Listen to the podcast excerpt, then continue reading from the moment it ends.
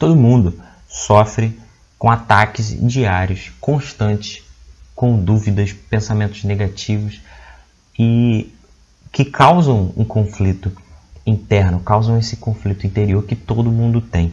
A raiz de tudo isso são pensamentos pequenos que começam muito antes do que você pode imaginar. Como a gente falou no post, você pode perceber que pensamentos de dúvidas ele, eles não eles não começam de, de uma hora para outra e você tem um pensamento horrível sobre você. Não, eles começam sutilmente e você vai permitindo cada sementezinha e você vai é, colaborando com aquilo a partir do momento que você aceita, a partir do momento que você começa a conversar com essas dúvidas, você começa a ponderar todos esses pontos, principalmente quando você vai resolver algum problema, você está disposto a alcançar uma meta ou tem um objetivo. Eu li uma frase esses dias que diz assim, diz é mais ou menos assim, era é, é muito fácil fazer um pouco todo dia, mas mais fácil ainda é não fazer. Ou seja, sempre quando a gente vai fazer alguma coisa, a gente quer fazer alguma coisa, a gente tem um objetivo, ah, não é difícil, não é difícil. Às vezes você tem um objetivo longo, você quer resolver alguma coisa, então você tem os seus objetivos, você quer, é, você está fazendo cursinho para vestibular e você vai fazer prova e você não sei o que e cara é um negócio que você tem que fazer dia a dia, você tem que estudar, você tem que ter uma disciplina, mas mais fácil ainda não fazer. E quando que a gente se convence de que mais fácil ainda não fazer. Quando a gente é, se permite uh, um pensamento de tipo, você está muito cansado e etc. E, e outras coisas também. Uh, e aí a gente procrastina, né?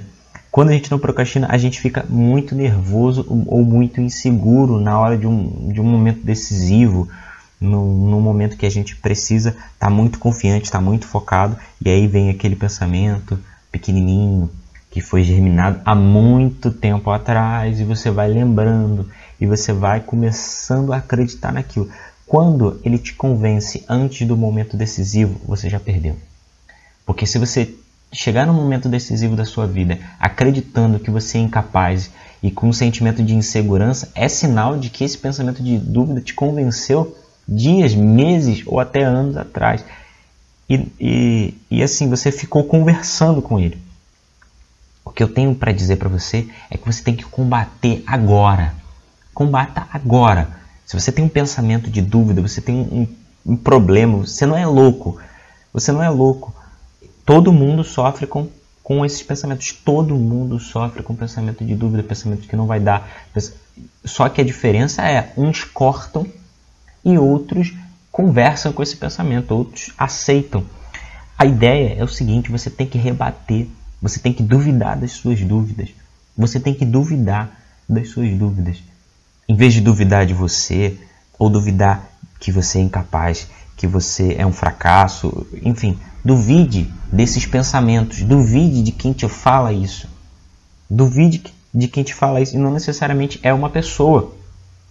Entendeu? Então, use uma palavra que neutraliza, crie uma frase, crie uma palavra que neutralize esse pensamento na hora, você tem que cortar na hora, você não pode é, conversar com, com ele. Você tem que cortar esse tipo de pensamento na hora. Porque se você aceitar, essa ideia vai te enrolar e vai te convencer que você não é capaz e que é melhor desistir. E aí você vai ficar estagnado. E cara, o objetivo é cruel. O objetivo é muito cruel.